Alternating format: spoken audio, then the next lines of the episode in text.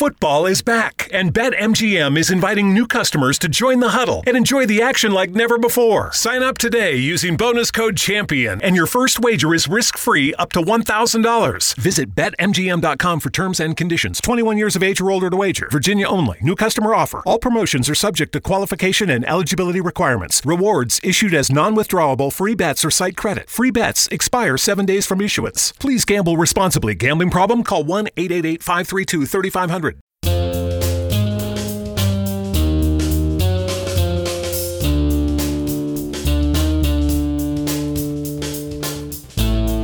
Llegamos al episodio número 30 de Sin Palomitas de Maíz. Cada vez, cada vez no sé qué. Ritmo, tenemos ritmo, eso es claramente. Estamos, cumple, pues estamos, sí, aquí dos años. Creo que más o menos eh, si los números aquí deberían ser como 15 capítulos por año. Entonces, bien, aquí estamos. No, y 30, 30 es un número lindo, 30 es, es, un número redondo. Para terminar o que no, para No, no, pues, seguir. eh. es un número que, que, que podcast llega así muchos, pero, pero para nosotros 30 es un buen, un podcast de una hora y media, 30, o sea, eso es un archivo ni le fue mal. Quisiéramos Pues en el, 30 añitos, Peter, quisiéramos tener 30 años. Un saludo a las 30 personas que en promedio escuchan este podcast. Es un podcast, sí es.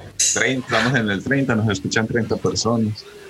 Lo, lo escuchan. Yo tengo que hacer un saludo porque hace poco alguien me dijo que se maratoneó todos los episodios de Sin Palomitas de Maíz y eso me pareció un nivel absurdo de querer. De soledad. Sí, de, no sé si de soledad o de que es querer ver series, pues como también de alimentar la adicción. Entonces un saludo a, a Laura que me dijo que se la había escuchado todos los episodios y me pareció muy un acto muy teso, uno maratonearse eso. Felipe alguna vez lo preguntó, ¿cierto? Que habrá, habrá alguien que maratonee sin palomitas de maíz y creo que han aparecido personas por ahí. Y hoy, como todos los episodios, tenemos un invitado, lo conocemos hace creo que por ahí nueve años.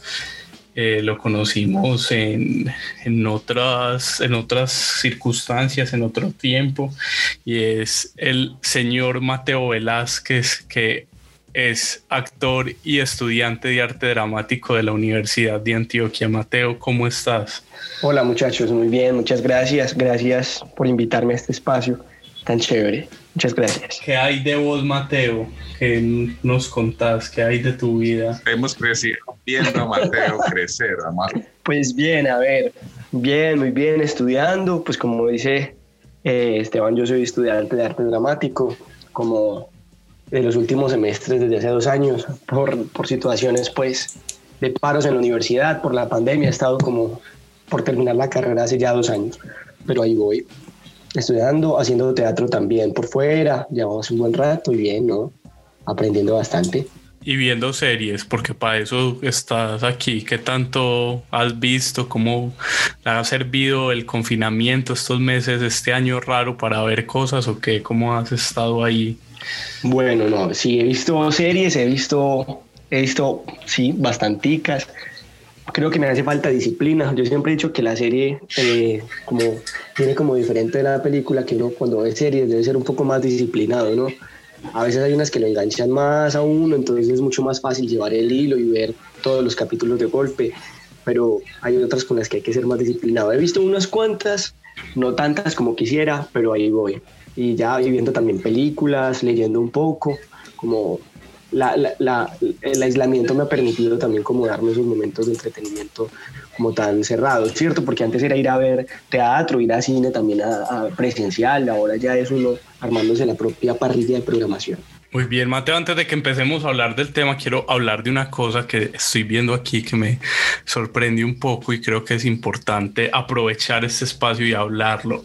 Estás haciendo un crowdfunding para financiar un cortometraje, contame de eso. Ah, bueno, sí, bueno. Fíjate que este año, este semestre en la universidad vemos el semestre de dirección de puesta en escena. Sucede que por la pandemia, como ustedes saben, no hay teatros, no se puede ir al teatro, entonces tampoco nos podemos reunir nosotros a montar obras. Entonces lo que hizo la universidad, la Facultad de Artes, fue ponernos un profesor de cine dos profesores de cine y cambiarnos el contenido de dirección de puesta en escena para teatro y pues sí, vivir como ese riesgo de la puesta ante cámara. Entonces, bueno, eh, uno de los cortometrajes que se va a realizar es el mío, se llama Maquiavelo al cole y estoy haciendo el crowdfunding para poder como sostener una parte de la producción, porque claro, uno como estudiante, producir, y ustedes lo saben, producir audiovisual es relativamente costoso y una sola persona no puede con todo eso. Entonces ahí voy para quienes quieran donar. Eh, tengo el link del, del enlace del crowdfunding en mi Instagram y nada, todo aporte se recibe.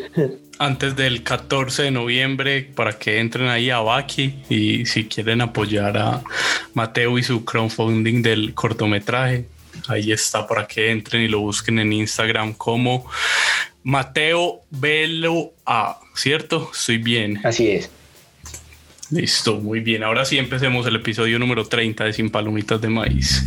Sin Palomitas de Maíz. Hemos hablado ya de esto un par de veces antes, pero se están creando muchas cosas en confinamiento y se crearon. Y esta semana volvió una serie de la que ya había hablado aquí en el podcast DC SOS, una serie de, de, un canal de abierto, creo que NBC en Estados Unidos. Y me sorprendió mucho que el primer capítulo de esta nueva temporada que lanzaron trata completamente temas de actualidad, es decir, en el primer capítulo de esta nueva temporada que se sitúa en 2020 se anuncia la pandemia, el confinamiento, eh, los disturbios por la muerte de George Floyd y todo lo que generó como la lucha racial del Black Lives Matter.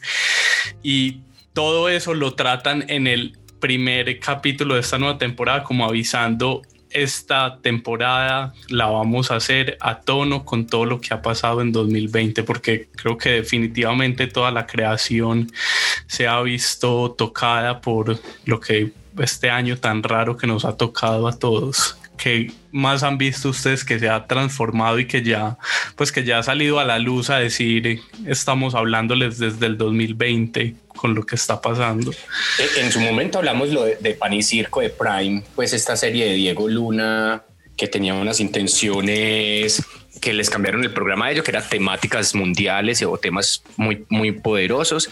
Y ellos en el primero y en el segundo capítulo intentan desde una narrativa de videollamadas, de mandarle las cámaras a los invitados, de hablar de temas muy actuales. El primero fue muy actual. Eh, y también el tema de... Hay un proyecto que se estrenó hace poco que se llamó Proyecto 2020, un documental interactivo del Parque Bolívar grabado en pandemia. Entonces usted entra como a la página de ellos y es como el Parque Bolívar muy apagadito y usted va pasando el mouse. El Parque Bolívar aquí en Medellín. En Medellín, sí. Entonces por donde vas pasando el mouse eh, se ve, se ve, se ilumina ese lugar y vas viendo lo que pasó en ese momento, pues desde de, de, la pandemia en específico, porque fue grabado en pandemia. Entonces, Pan y Circo es un gran ejemplo por el tema de, de, de contar desde otras formas eh, eh, esa nueva realidad. Entonces, las videollamadas como también pueden ser un lenguaje si, si se sabe contar más allá de, lo que vemos siempre, pues que es los webinars y los conversatorios, que ya estamos hasta acá de eso, como también puedo utilizar ese mismo lenguaje, pero con otro tipo de montaje para que de otras sensaciones y explicar temas y ser pues como más interactivos, que eso creo que eso se está logrando pues mucho, el tema de la, de la interactividad pues en, estos momentos. También con lo que Mateo nos contaba hace un momentico, incluso de su trabajo y como de, incluso esos espacios como académicos que creo que han cambiado muchísimo, no sé, creo que lo que está pasando también y lo vemos nosotros como creadores, que eso casi no hablamos en este, en este espacio, pero como en esa otra faceta ese trabajo que tenemos, creo que este año también ha cambiado muchísimo en eso, que toda la creación que hemos hecho se ha transformado por, por diferentes dinámicas y, y, cada vez eso va a empezar a salir y, y hablar en, en, el cine, en la televisión. Otra cosa que vi como en esta misma línea que se ha hecho mucho, ha salido se le ha hecho mucha publicidad es el, eh, la nueva película de Borat que está en Amazon. No sé si la han visto, pero que también fue grabada gran parte en, el confinamiento en Estados Unidos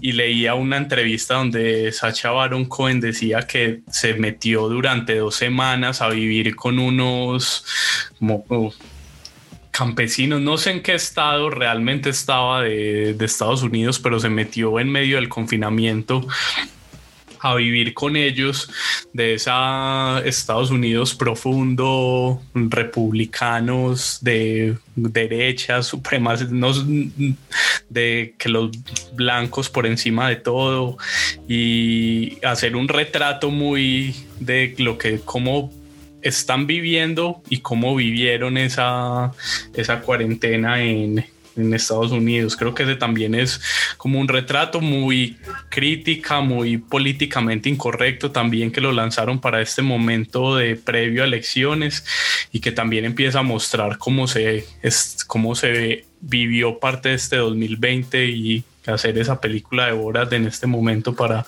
mandar un mensaje también político.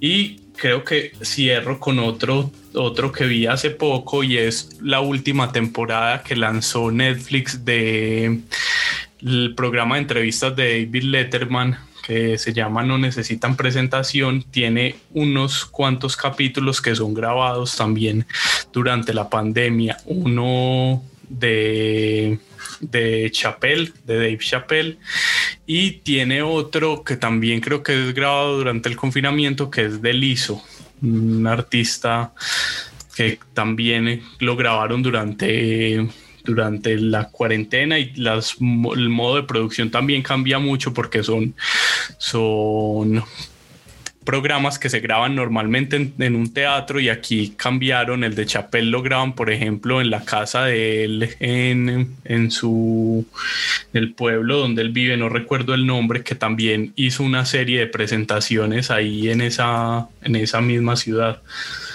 Entonces empezamos a ver ya esos productos de televisión y cine de 2020. Ya están saliendo todos los productos. Qué chimo. Bueno, y ahora empecemos con la ruleta en este episodio número 30 de Sin Palomitas de Maíz y que ruede a ver quién es el primero en iniciar.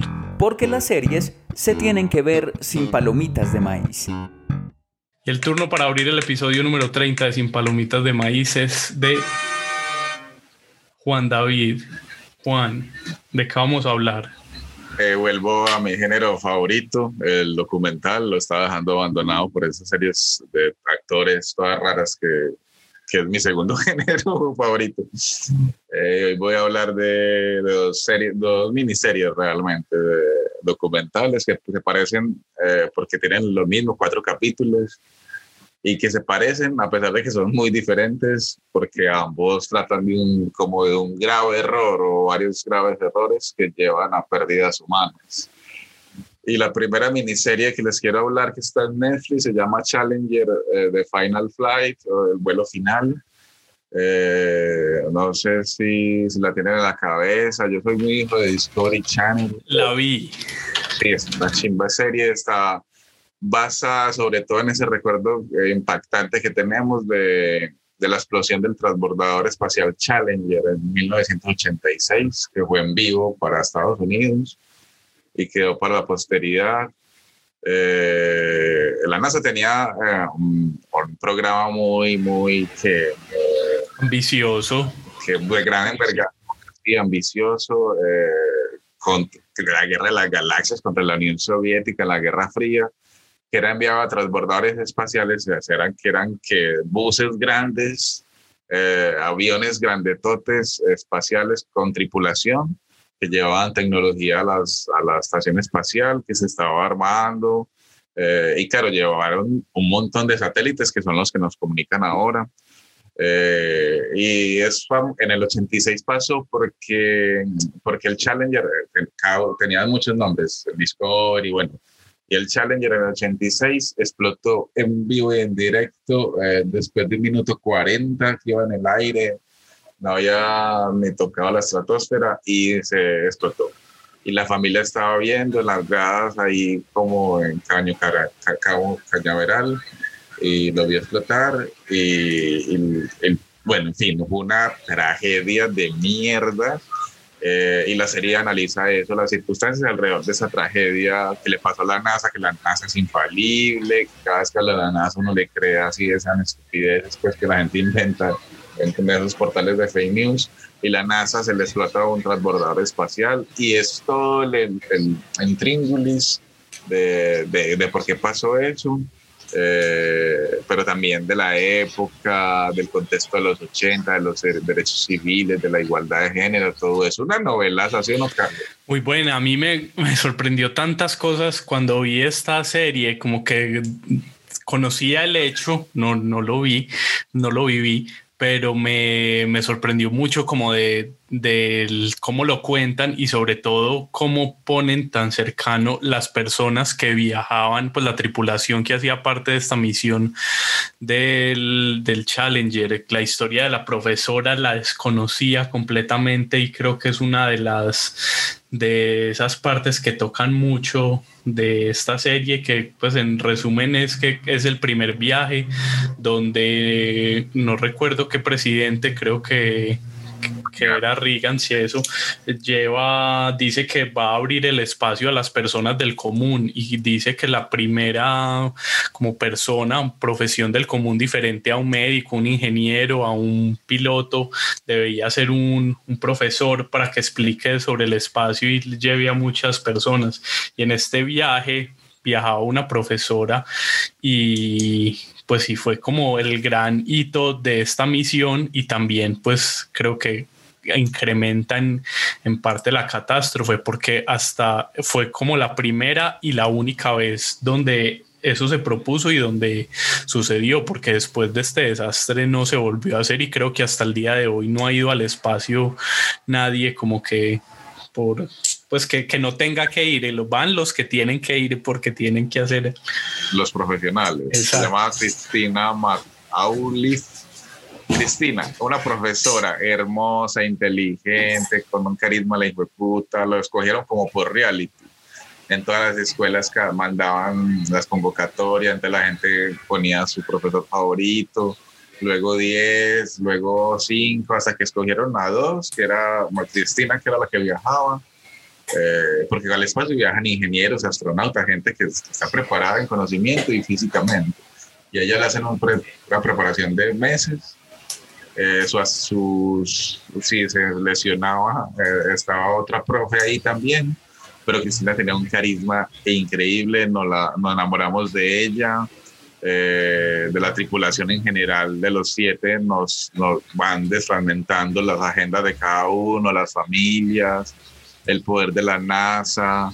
Eh, y claro, cuando se revienta el Challenger arriba, en las gradas de Cañón Cañaveral estaba la familia, pero estaban los niños de la escuela de Cristina, o sea, eso se explotó, los niños eran llorando, todo el mundo, no, un desastre. Eh, el capítulo donde desmenuzan el despegue, que es uno, un minuto cincuenta, pero lo hacen como en 20 minutos, lo, lo alargan segundo a segundo, todas las cámaras, no, qué puta obra de arte tan.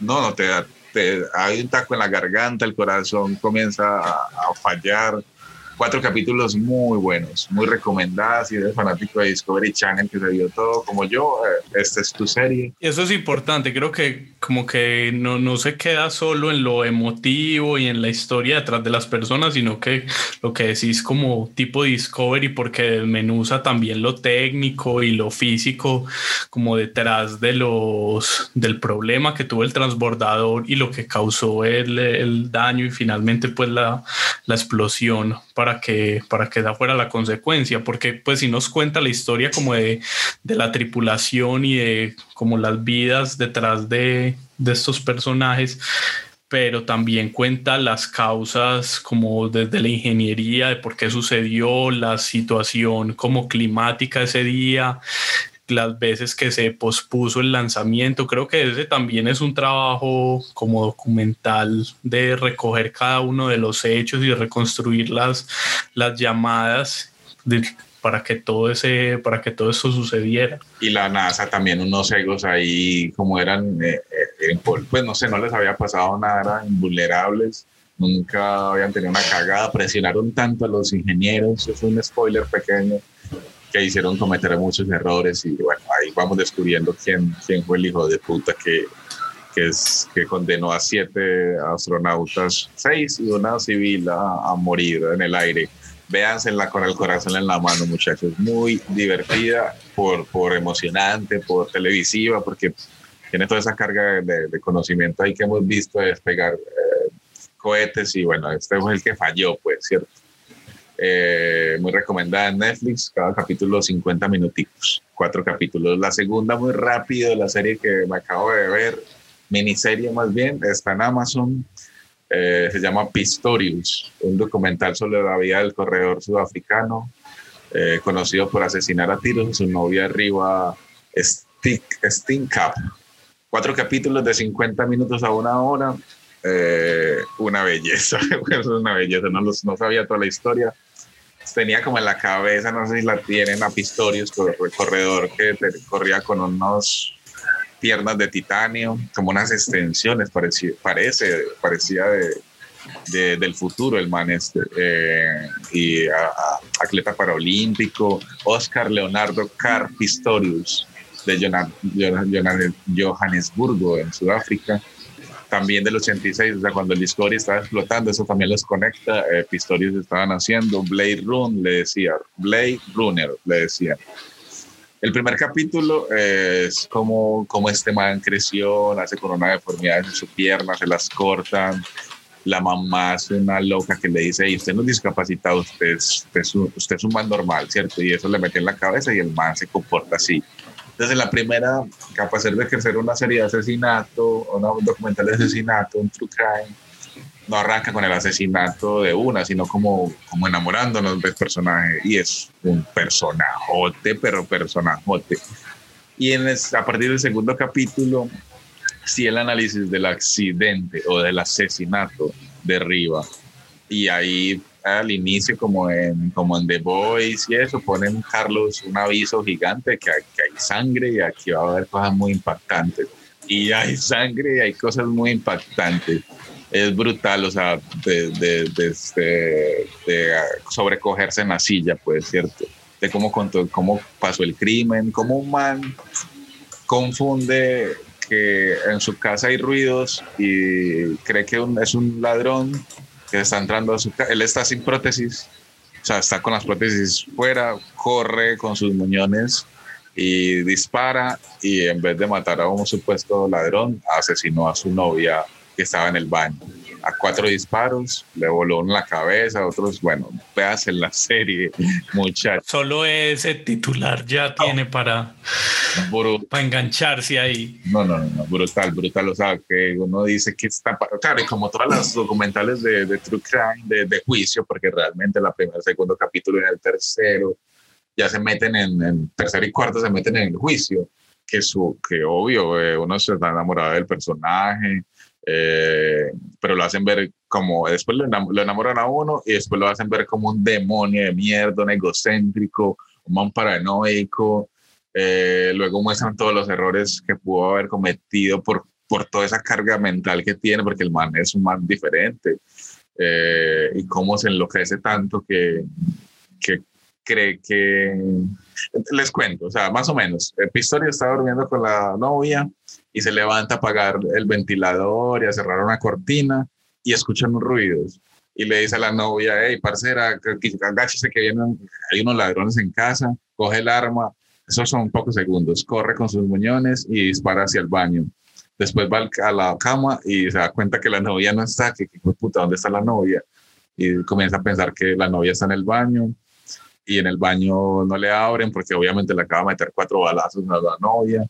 Entonces destruye la puerta y lo descubre la policía porque él comienza a llamar al, 911 de Sudáfrica y lo están en el, ni siquiera con el cuerpo, está en el garaje llorando sin, sin prótesis, en lleno de sangre. Y la novia está en las escalas eh, con la cabeza explotada y a partir de ahí eso es un escándalo, el hijo de puta, todo el mundo. Entonces el juicio se vuelve popular porque es por primera vez en Sudáfrica abren posibilidad que las cámaras entren a, los tribunales.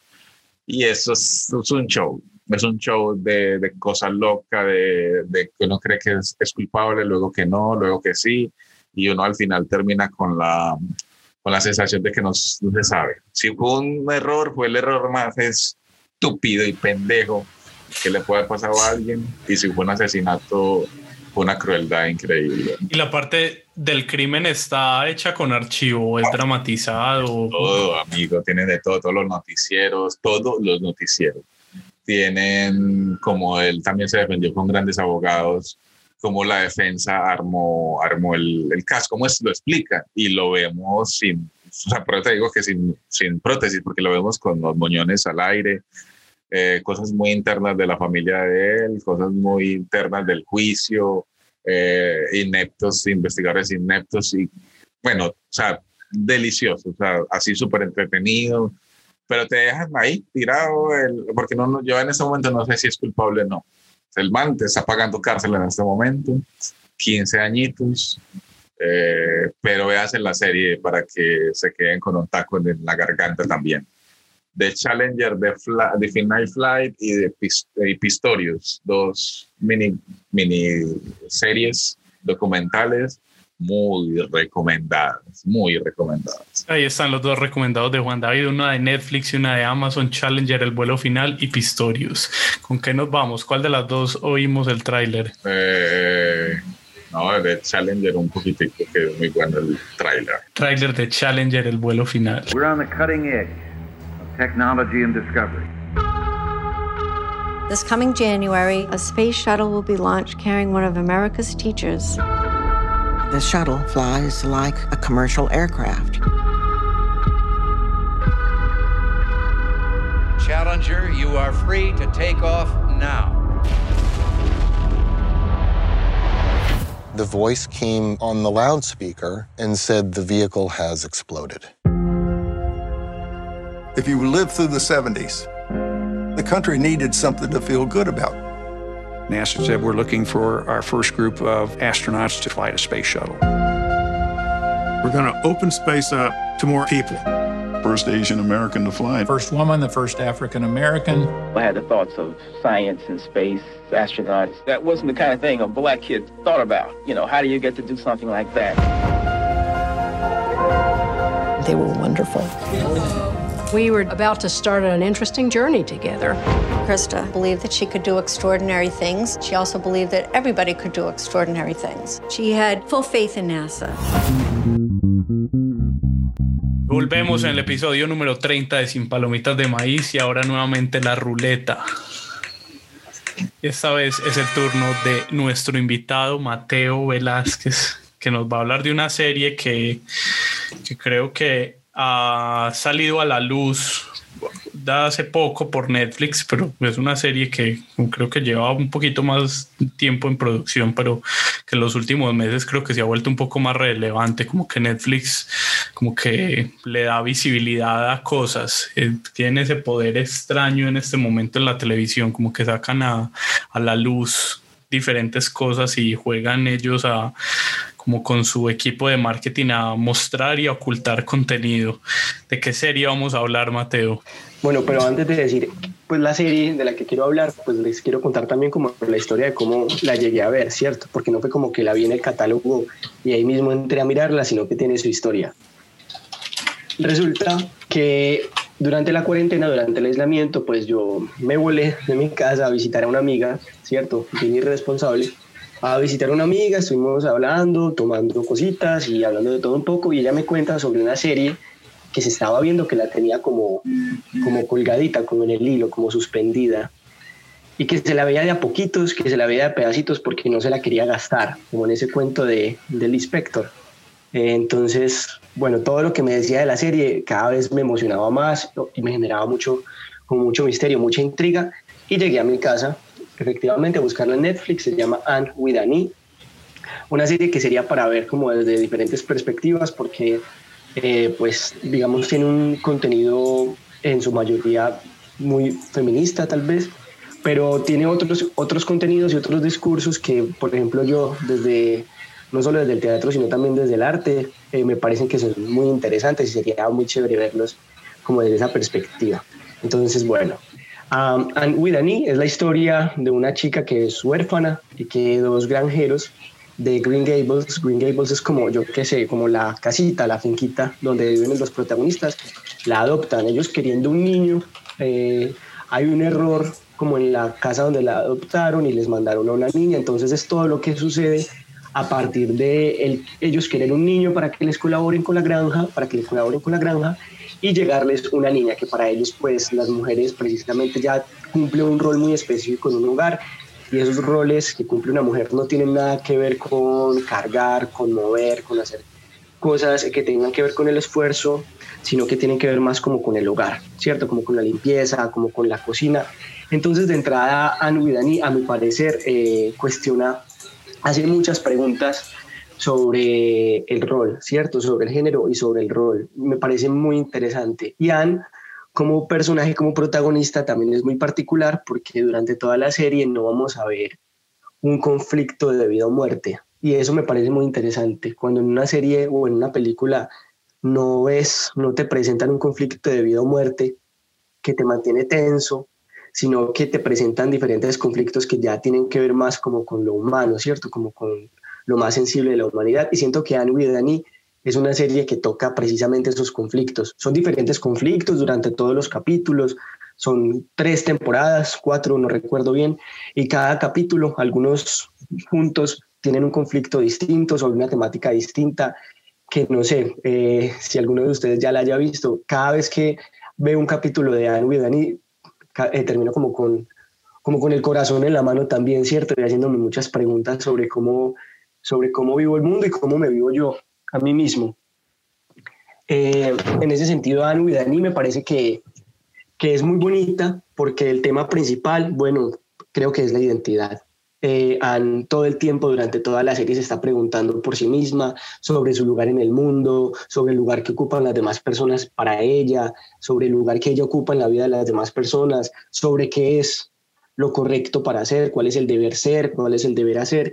Y en ese sentido también es muy eh, pedagógica, pues no sé, como muy educativa, pero educativa saliéndose un poco también como de la moral y generándole al espectador, por lo menos a mí me generó diferentes preguntas ya más relacionadas y aplicadas a mi vida. No sé, muchachos, si ustedes la hayan visto, que hayan pensado, que hayan sentido. Yo, yo tengo varias cositas para decir, pues como para ubicar a la gente. Ani Cone está ubicada temporalmente como en 1800 finales, 1896 eh, dice, dice el libro. Eh, es donde viven, que es muy rural, es una zona de Canadá, se llama la isla del Príncipe Eduardo. O sea, no están en Canadá en el continente, sino en una isla al frente del continente, muy al norte en Canadá. Eh, dos cositas adicionales, pues, como de dos amigos que la mencionaron. Juan Suárez ya en el, en el capítulo de Dark hizo un chiste como la serie del año y yo, eh, Juan Suárez se habla mierda. La, la guardé, la guardé hasta que le di play y marica, otro comentario de un amigo Jorge Serna, dice que una de las series o de las pocas series que se puede ver en familia, o sea, se la está viendo con su hija, porque Ani, Ani la adoptan y comienza a crecer en esa ruralidad con Matthew y con Marila una ruralidad canadiense fría hasta los cojones y comienza a crecer. Cada, capítulo, Mateo, como decís, o sea, yo por lo menos lloré, eh, terminaba enamorado de la vida, de, del pedacito de, femenino, de, femenino que tengo, el mucho femenino, femenino que tengo dentro de mí. No, no, no, es una serie preciosa, o sea, así de preciosa, de aplausos, pero de sencillo, porque no, no es como decir, de muertes, y, aunque hay, hay, hay, tensiones, pues no, no es eso, es nada como crece una niña adoptada en medio de, de una cultura hostil hace dos siglos en lo rural. Si quieres más, pues no sé qué quieres. Sí, bueno, ahorita que hablabas del hostil, de cómo Anne crece en una cultura o en un lugar hostil, es muy bonito también pensarse esa hostilidad.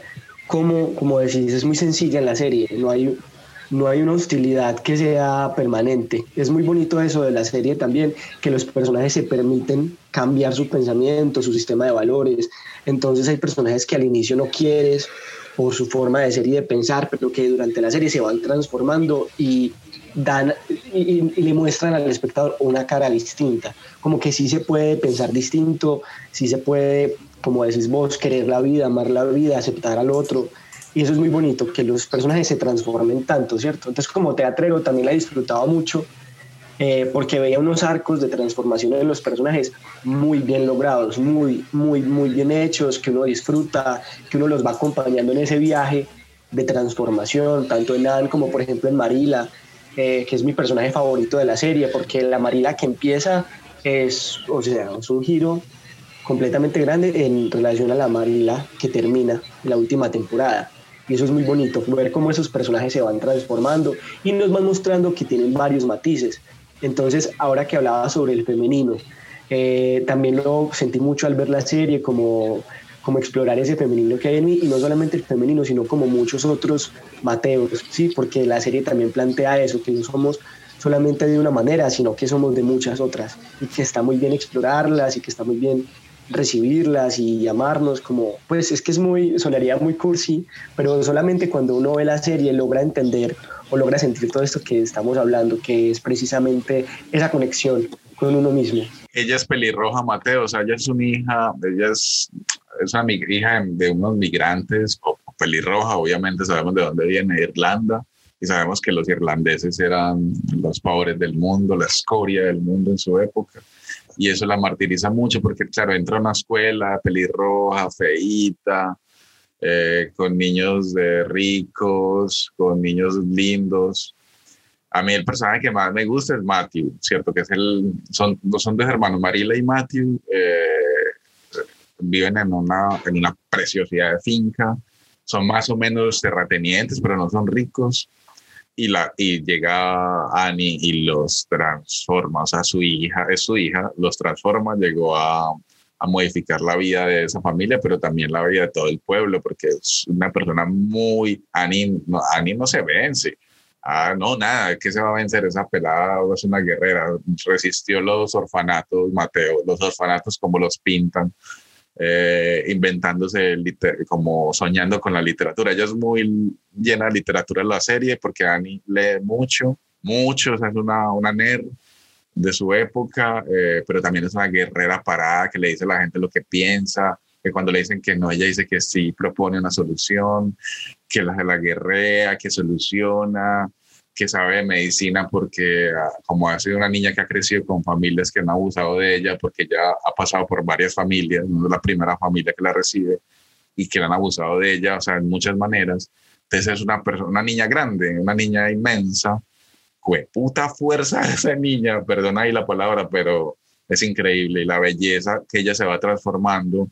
Eh, la actriz, ¿cómo se llama la actriz? Eh, Annie, Amy Beth McNulty pasó es, él ganó el casting entre 1500 niñas, ya se imaginan lo, lo bestial que fue el casting, y lo, yo me enamoré también de Annie, o sea, así, así de grande es ese personaje.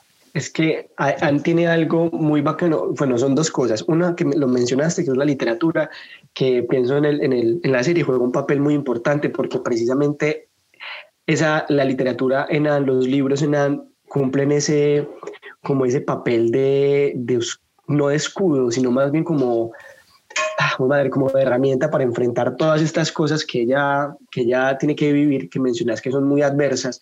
Esas, esa primera familia con la que vive el orfanato, que es una caspa, un lugar horrible, oscuro, lleno de sufrimiento, y precisamente es esa literatura que luego la ayuda no a escapar, sino a hacer de ese lugar algo mucho más amable.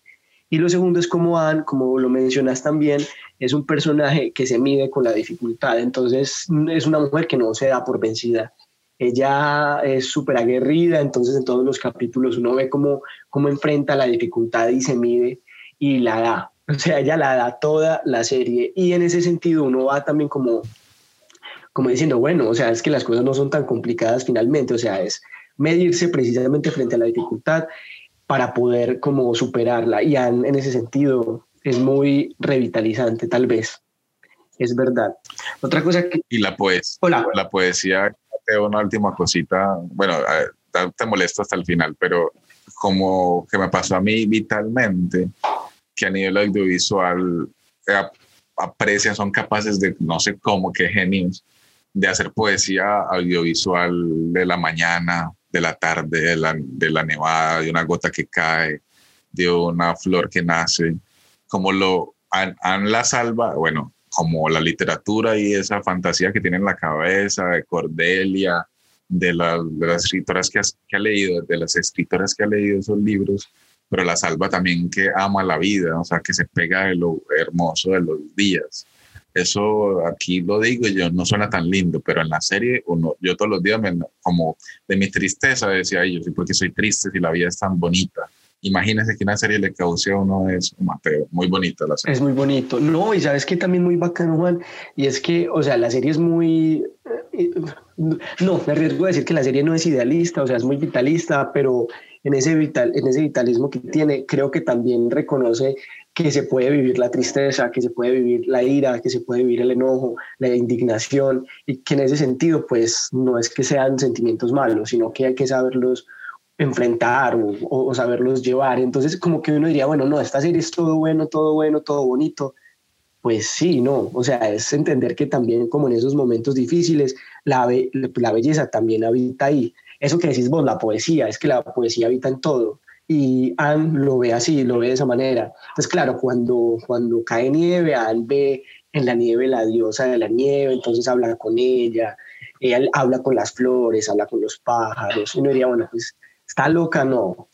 Eh, simplemente es una mujer que aprende a encontrar precisamente como la poesía en todas partes y en todo el mundo, porque en todos, con todos tiene que ver, es muy bonita. Yo tengo una pregunta para Mateo o para Juan, que tiene que ver con lo que, lo que decía al principio antes de presentar a Mateo y a la serie, que me sorprende con esta serie, que es una serie de 2017, tienen ya unos cuantos años de emisión, pero mi pregunta es por qué se vuelve relevante eh, en este momento, si es una jugada simplemente de mercadeo de Netflix de sacarla o tiene que ver con algo que está sucediendo en el mundo que se vuelve relevante e importante que, que sea vista, porque siento que, que se ha estado moviendo y como que, que, que se está viendo, que la están comentando y me causa curiosidad eso, ¿por qué en este momento si es una, una serie que llevaba varios años haciéndose? Bueno, a ver, es que ahí, ese es un chicharrón.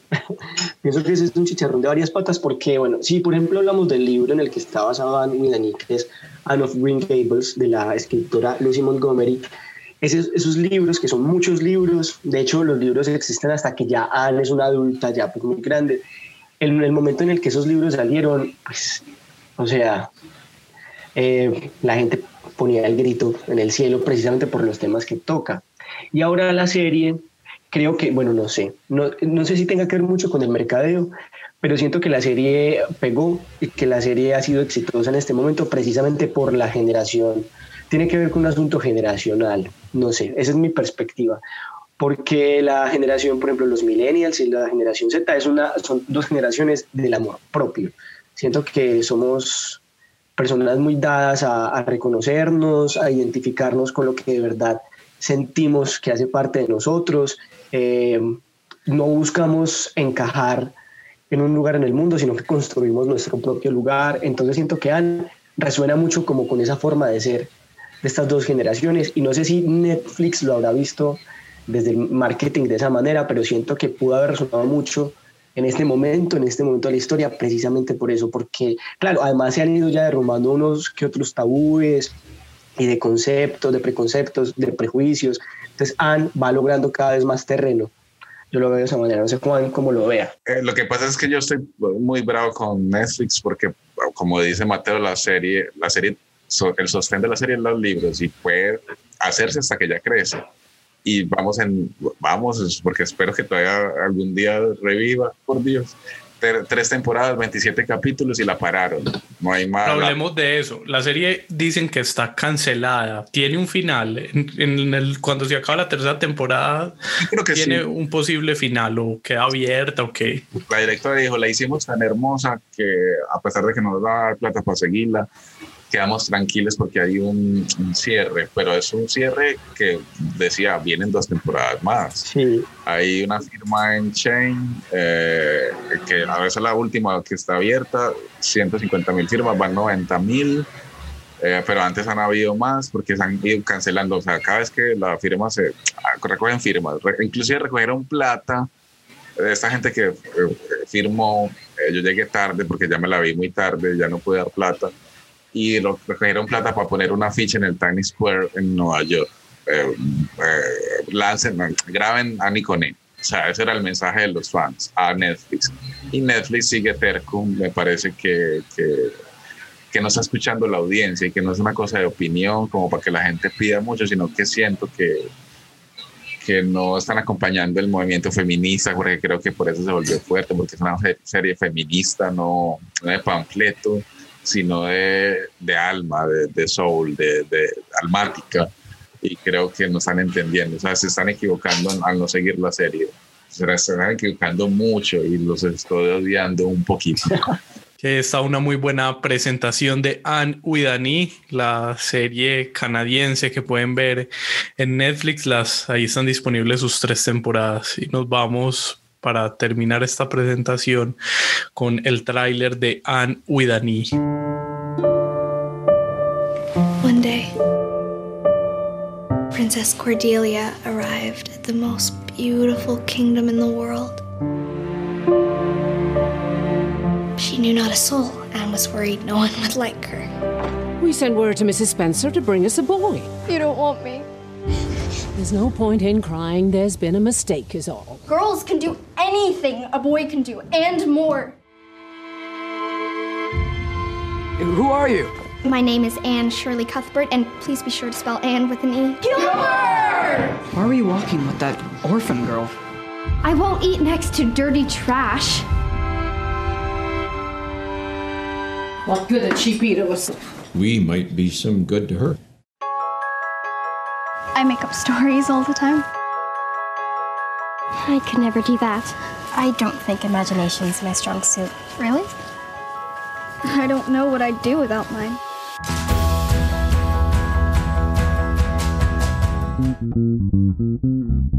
Ahí está el tráiler de Anu y Dani y ahora nuevamente la ruleta.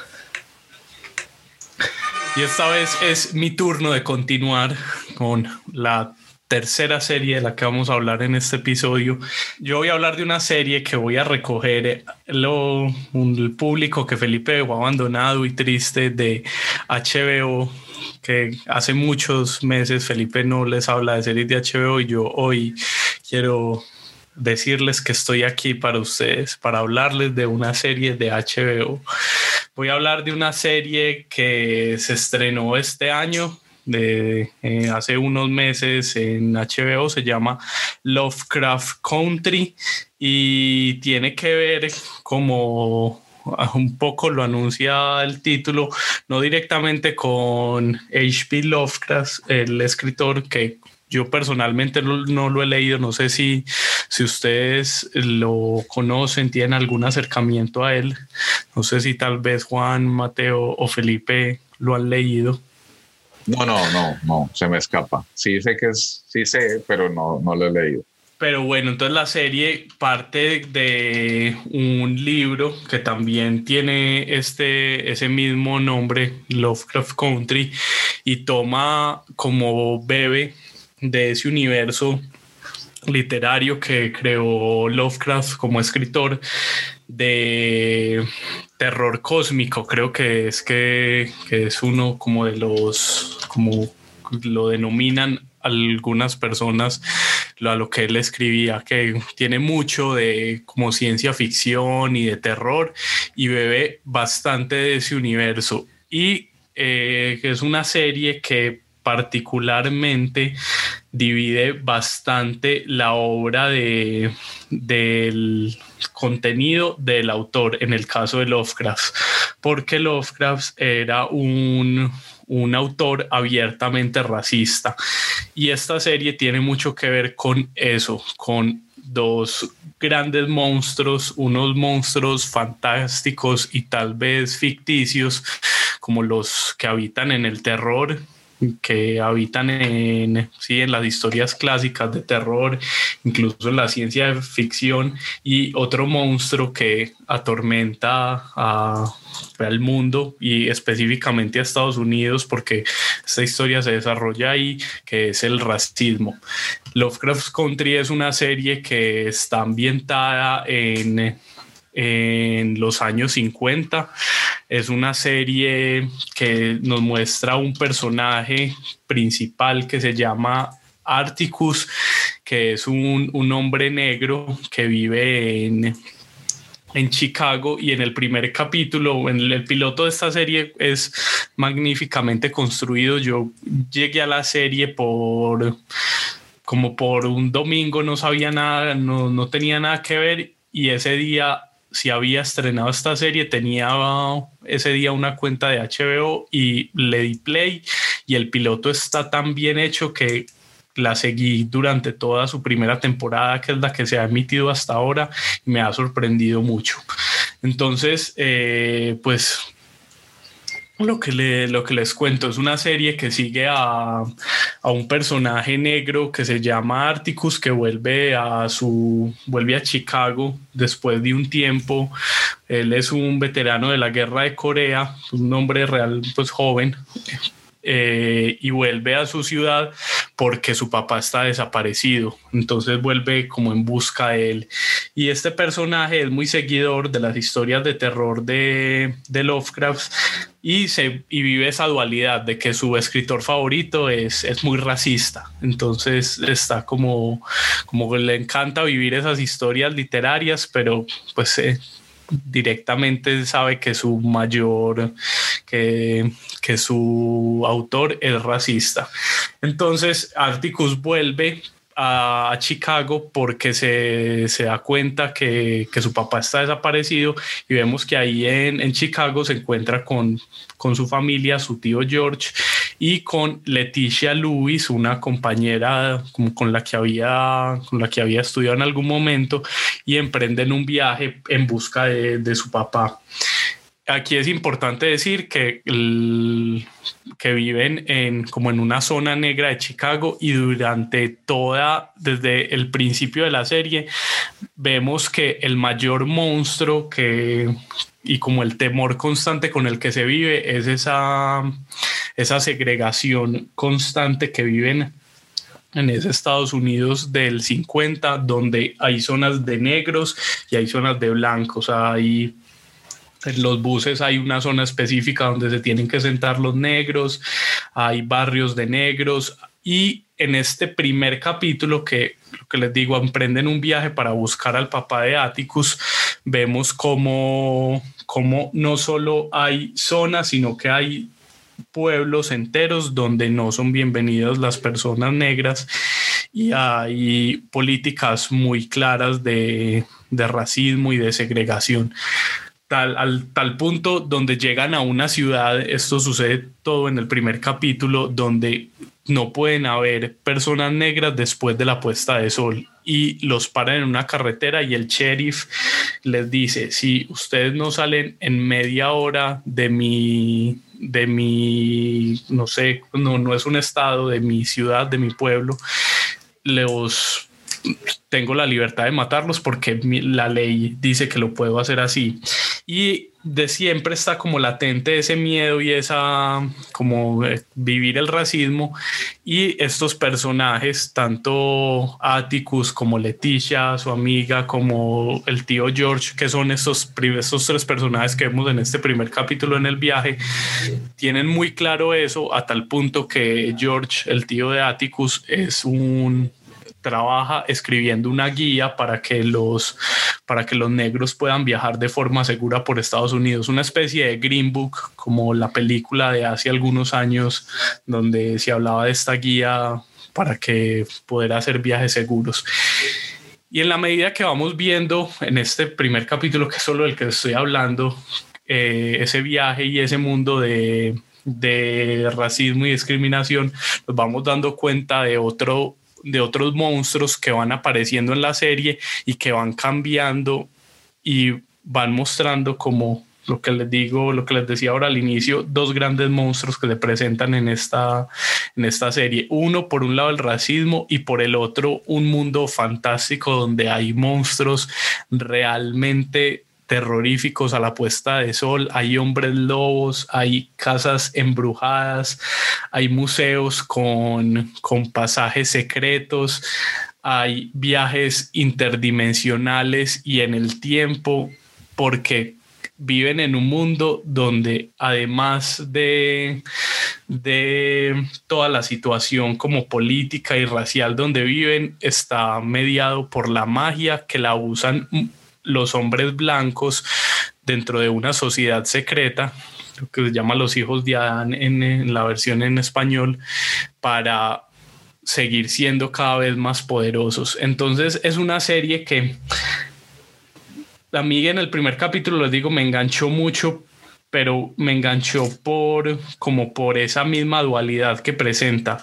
Ayer cuando estaba como decidiendo de qué sería hablar, me costó, me costó mucho elegir esta porque es una serie que que viaja y que se mueve entre esos dos mundos, entre esa fantasía de, de, viajes en el tiempo, interdimensionales, de casas embrujadas, de sociedades secretas, de monstruos en la noche, y también de esa serie que refleja un, un Estados Unidos racista y que todas las luchas que han tenido que conquistar los negros para obtener los sus derechos y juega muy inteligentemente con eso. Es una serie que está producida por JJ Abrams y por Jordan Peele. Jordan Peele ha trabajado varias veces como este tema y esa dualidad. Él fue el director de Get Out. No sé si vieron esa película que también explora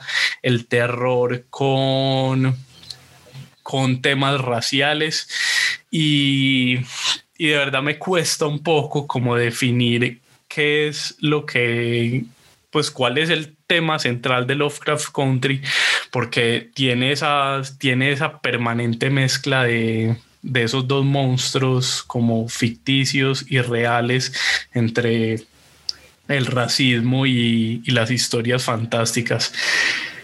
Es una serie que, pues que creo que tiene muchas, cada capítulo es un descubrimiento. Los primeros, los primeros cinco capítulos casi que como piezas individuales pues, pueden ser una pequeña novela de aventuras porque se viven diferentes situaciones en diferentes espacios que, que invitan a, a, que sean como historias de fantasía muy divertidas. Y a medida que van pasando estos primeros capítulos, que como les digo pueden funcionar muy bien como piezas individuales, se va sumando como una, una trama de, de magia y de cosas que van pasando por debajo, que van, que van moviendo la historia para que llegue al desenlace de la primera temporada y que todo tenga un sentido como conjunto, como que se unan esos dos, esos dos grandes mundos de fantasía y de realidad. Eh, la fotografía está una bestialidad, amigo. Ave María. La fotografía y creo que hay una cosa que vi, sobre todo en el primer capítulo, que leí varios artículos sobre eso, en el que el fotógrafo del primer capítulo trataba de retratar muchas obras de un fotógrafo no recuerdo el nombre, pero de fotografías muy icónicas de que retrataban la vida de los negros en Estados Unidos. Entonces, imágenes como como pues, las tendría que mostrar, es muy difícil hablar de, de, ellas en el, en el podcast, pero lo que hacen es que como que coge imágenes icónicas y las llevan a la realidad de la historia, porque ese primer capítulo que está, me parece muy bien hecho, creo que es de los mejores pilotos que he visto en el último año, lleva íconos como importantes de la historia negra y los pone en pantalla en la historia que estamos viendo. Y eso es una cosa que hace no solo en el primer capítulo con la fotografía, que es como el referente que tengo más claro, sino que lo hace también a través del audio en los capítulos siguientes, que toma discursos importantes de de personajes pues como relevantes en la historia de Estados Unidos, la lucha de los derechos por los de sí, de los negros y los pone en medio de los capítulos. Entonces son como voz, voces en off que los, las toma de la realidad y las pone dentro de otro contexto que, que para la historia se vuelven también muy relevantes. Entonces es una serie que que siempre está jugando como con esos elementos que no, no diría que es como, como panfletaria, que está siempre hablando como por la lucha y por la defensa, sino que es una forma muy, muy divertida, incluso atrevida de contar esa historia que, que creo que muchas veces eh, se ha hablado de ella, de cómo es la vida y cómo fue el racismo y sigue siendo el racismo en Estados Unidos, pero aquí la cuentan de una forma que pues como que te vuela la cabeza porque tiene millones de posibilidades dentro de la fantasía y de, de lo que invita Lovecraft en, en su literatura, que son ese mundo de, de monstruos, de ciencia ficción, de viajes. Es una mezcla creo que muy atrevida y afortunada. Pues la primera temporada me parece que es un, una muy buena temporada. Cada uno de sus capítulos está muy bien hecho. Aguardaré para momentos de, ya no está, me da miedo, es como el, como el, el terror, Carlos, es muy terror. Es, vaporice no, no, no, no es tan terror. Se puede, se puede ver en la noche y uno duerme luego plácidamente. Es una serie que creo que tiene, sí tiene elementos de terror y bebe de, del género y tiene cosas muy clichés de, del terror, pero realmente no es, no es completamente el centro de la historia. No está hecha para que el espectador esté asustado todo el tiempo, tiene sus momentos, pero está centrada en su propia historia, muy recomendada. Ahí los dejo entonces con Lovecraft Country. Oigamos el tráiler de la primera temporada que está disponible por completo en HBO Go. What's that book you've been reading about? It's about heroes who get to go on adventures, defeat the monsters, and save the day. Little boy from the south side of Chicago, the only tourist to get to do that. This story is about my father and the secret birthright that's been kept from us. You going after it? We're gonna need a car. Who's gonna stand there, Jake? This is family business, and families stay together. scared for myself. Just because they don't want you here doesn't mean you're not supposed to be. Gotta get away. This is an invitation to unmitigated power. What in the hell did I go wrong with you, boy? I told you to stay away from that damn place. There's something here that's trying to get out. Everything is where and as it should be. From God to man. Y ahora es el turno, el momento más esperado de este podcast, me lo han dicho, más de la gente espera, Felipe, llegó el momento. Felipe, tu turno de cerrar el episodio 30 de Sin Palomitas de Maíz. pero, eso de esperar es, es, para qué esperar en esta época donde uno puede adelantar las cosas. Pues va uno hasta la donde necesita y quiere escuchar a Juan David, pum, play a Juan David, quiere escuchar a Carlitos, sí, play a Carlitos. No creo que esperen, pero bueno, no, un saludo a todos. Eh, Hoy sí, yo creo que no es que haya olvidado HBO, es que ya no tengo HBO, entonces HBO me olvidó a mí un poco ahí, ¿no? Pero, para eso tenemos a Carlitos que nos retoma las, series poderosas de esta gran cadena que no es televisión, es HBO. Hoy les vengo con un documental también de Netflix como por la vía de, Juan David y es un documental que me, me llenó de mucho amor, me llenó de, mucho conocimiento sobre un personaje que, del que poco conocía y del que, del que poco conocía y del que, y del que profundamente quedé muy admirado. Conocía poco porque eh, era más bien como lejano a mi, mi relación con su música. Entonces les quería preguntar como un poco al principio, como Carlitos, como ustedes, ¿a qué les suena el nombre de doña, doña Isabel, María Isabel Anita Carmen de Jesús Vargas Lizana? ¿Les suena ese nombre de pronto? Para nada, no. Listo. Resulta que El documental que les vengo a hablar de hoy eh, de Netflix eh, habla de la vida de doña María Isabel Anita Carmen de Jesús Vargas Lozano, Lizano, o conocida en el mundo como Chabela Vargas. Eh, la gran Chabela Vargas que digamos que a nosotros en Colombia le tenemos mucho cariño por, por la música que hacía, un poco tirando a, a esa música muy, muy desgarradora, muy de, del dolor profundo.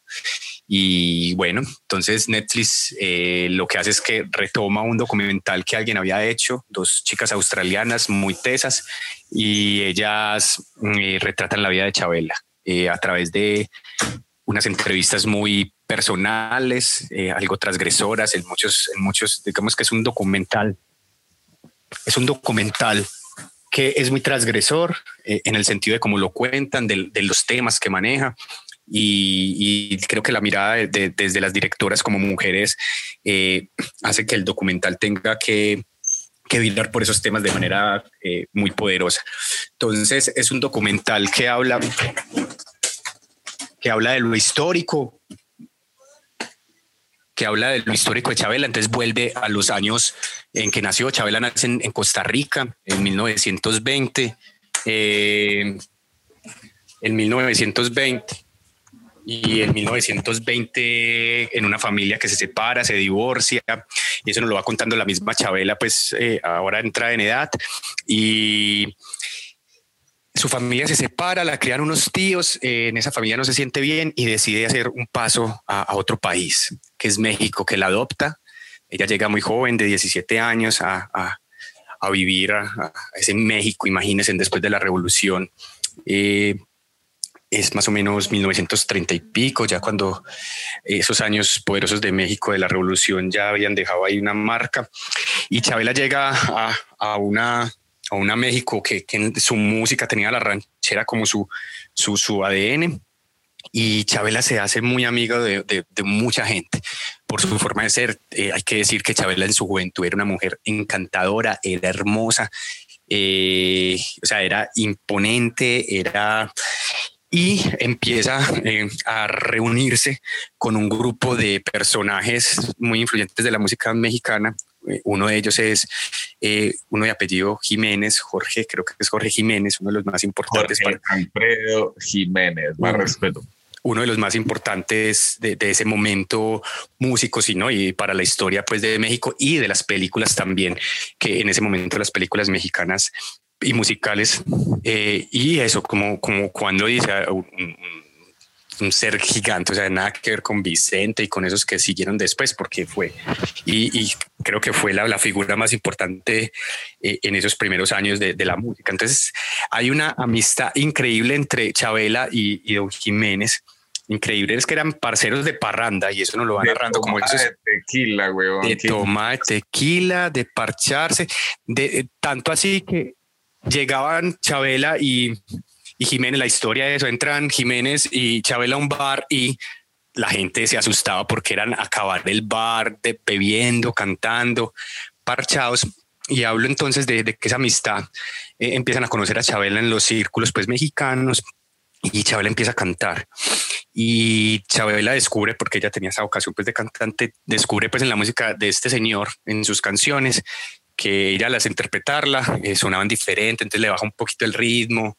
Eh, Chabela también intenta un poco desde su voz eh, emular un poco la, esa ebriedad, aunque también era una borracha, pues que siempre la acompañó el licor en, todos los momentos de su vida, entonces en, el canto también se veía mucho eso y eso empezó a gustarle a la gente, esa, esa, esa voz desgarradora de una mujer cantando rancheras y no solo la voz, sino que al principio Chabela se mostró pues como desde su estética y parafernalia al vestir como una mujer muy femenina, pero llega un momento en que empieza a transgredir la empieza a transgredir como como las normas, las reglas y todo lo que digamos que se imponía en ese momento y empieza a usar un montón de cosas diferentes, empieza a usar pantalones que para ese momento las mujeres, eh, digamos que no había posibilidad de que usaran pantalón, estaba el tema del cigarrillo, del beber con los otros hombres. Eh, y la hermosura de Chabela la lleva que no solo era pretendida por muchos hombres, sino sobre todo hace muy buena amistad con muchas mujeres. Eh, y con muchas mujeres, es decir, que Chabela se volvió la novia de muchas mujeres mexicanas de alto, de la alta élite, novia de, amante de personajes, de esposas de personajes que eran muy influyentes en la vida política y cultural de México. Y Chabela estaba ahí con esas mujeres eh, y donde entraba Chávez. Pipe, se comía fría acá, lo diga, lo diga. No, todavía no, es que apenas ahí, apenas voy contando. Bueno, y, no, y no solo a Frida, un montón de chicas, pues, y bueno, y ya que Juan no lo menciona, hay una relación muy bonita con Frida, de amor profundo. Frida le lleva ya unos años, cuando Frida conoce a, Chabela, ya eh, digamos que ya Frida ya, ya, ya tenía muchos más años, y hay una amistad re linda de, desde el amor, desde el afecto, desde la compañía eh, en algún momento se dejan, pero hay un amor muy poderoso ahí. Y Chabela, digamos que empieza entonces su carrera artística eh, y la despega, muy influyente entonces en, ese círculo eh, cultural, artístico y político de México. Eh, personajes como Picasso, personajes como eh, el mismo Salvador Dalí, personajes como Buñuel, que estuvo en México, Pedro, Almodóvar, Pedro Almodóvar el mismo Miguel Bosé, Sabina, todo eso es de Serrat. Es hola. Pero ese tránsito que te lo saltaste, que siento que es importante, que ella va a España, y mira que has mencionado un montón de personajes españoles que la abrazan, la rescatan de un México donde la pendean, donde la... Ah, hay un asunto ahí, Juan, eh, eh, no, todavía no me lo he saltado, sino que estoy mencionando como que Frida fue muy influyente como con todo el mundo, en, todo el mundo y fue muy conocida, entre ellos esos españoles que, se menciona de Picasso, Salvador, en esos años 30, 40, convulsionados pues por las guerras.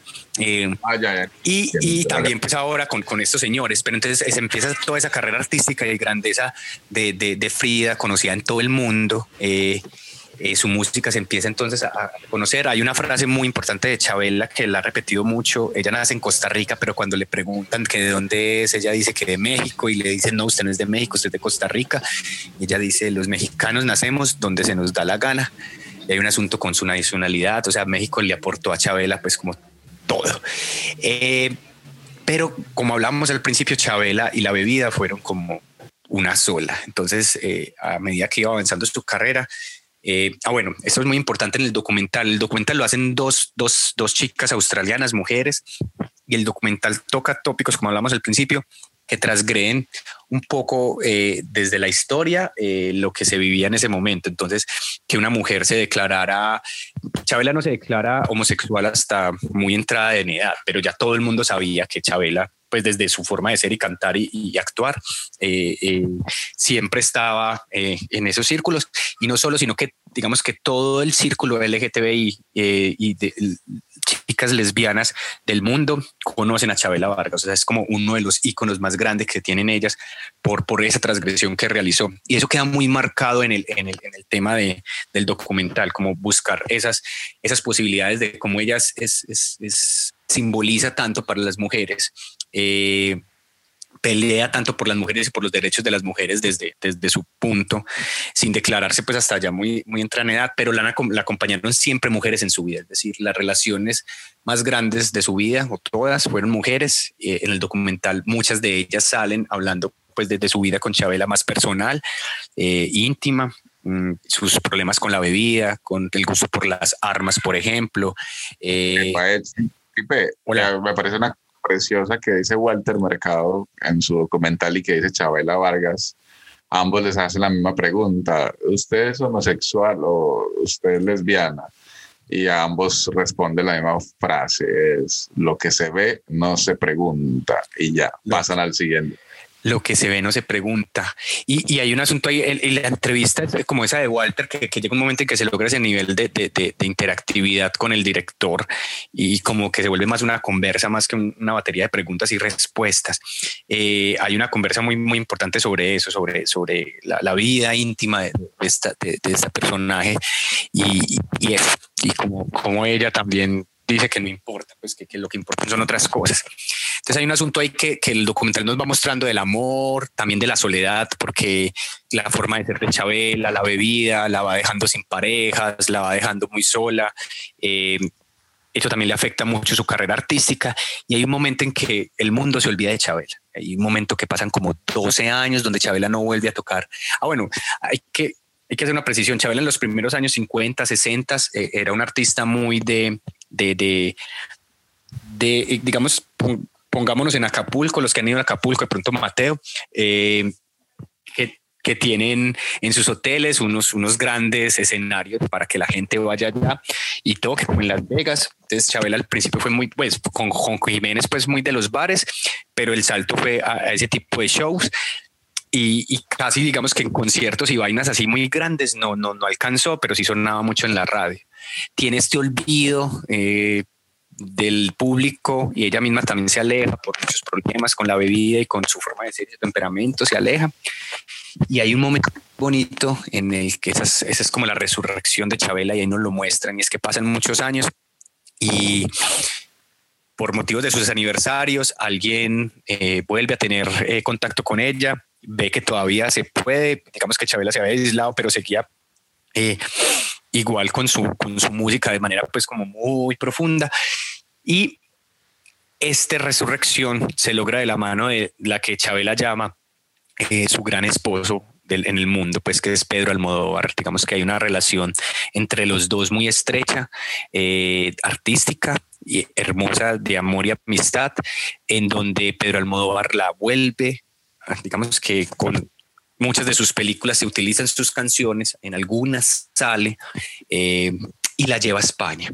Eh, y en España vuelve a resurgir de la gran Chabela, un poco ya con la voz más aporreada, un poco ya como en los últimos años de su vida, pero todo el ímpetu que, la, la, conocíamos siempre, eh, eh, con todavía con esos rasgos de hermosura que la caracterizaban en su, en su, en su juventud y en su parte de su adultez.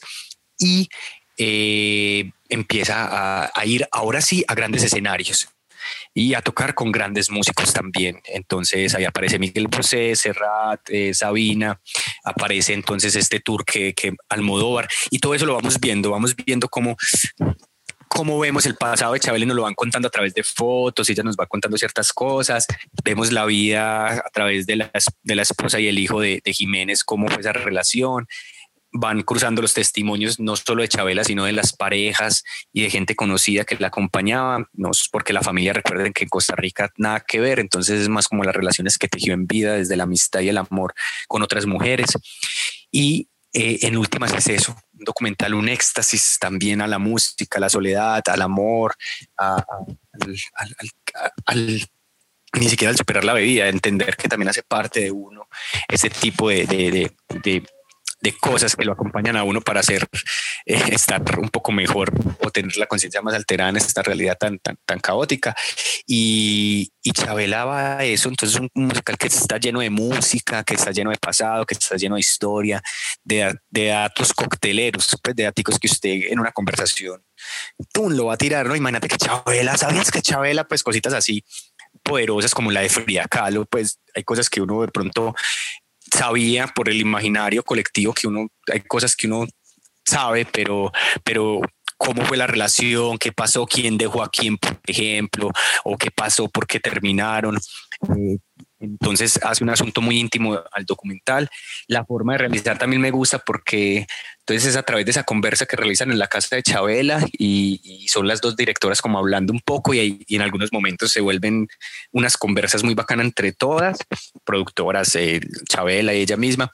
Y, también le apunta mucho a lo que hablábamos ahora del tema de, la red como de red de lesbianas que hay en México, en, en el mundo también y ahí como le apunta mucho a eso, como como a reivindicar el movimiento como tal, ni quiera reivindicarlo, sino visibilizarlo y que siempre gracias a Chabela eh, hay ahí eh, en ella un ícono musical, pero también de transgresión a, la cultura, porque en su momento, pues 30, 40 o 50 años, los años del pasado siglo, ella se mantuvo y no solo se mantuvo, sino que fue pionera en un montón de cosas. Eh, Está en Netflix, es muy poderosa, es como una hora y veinte, una hora y media.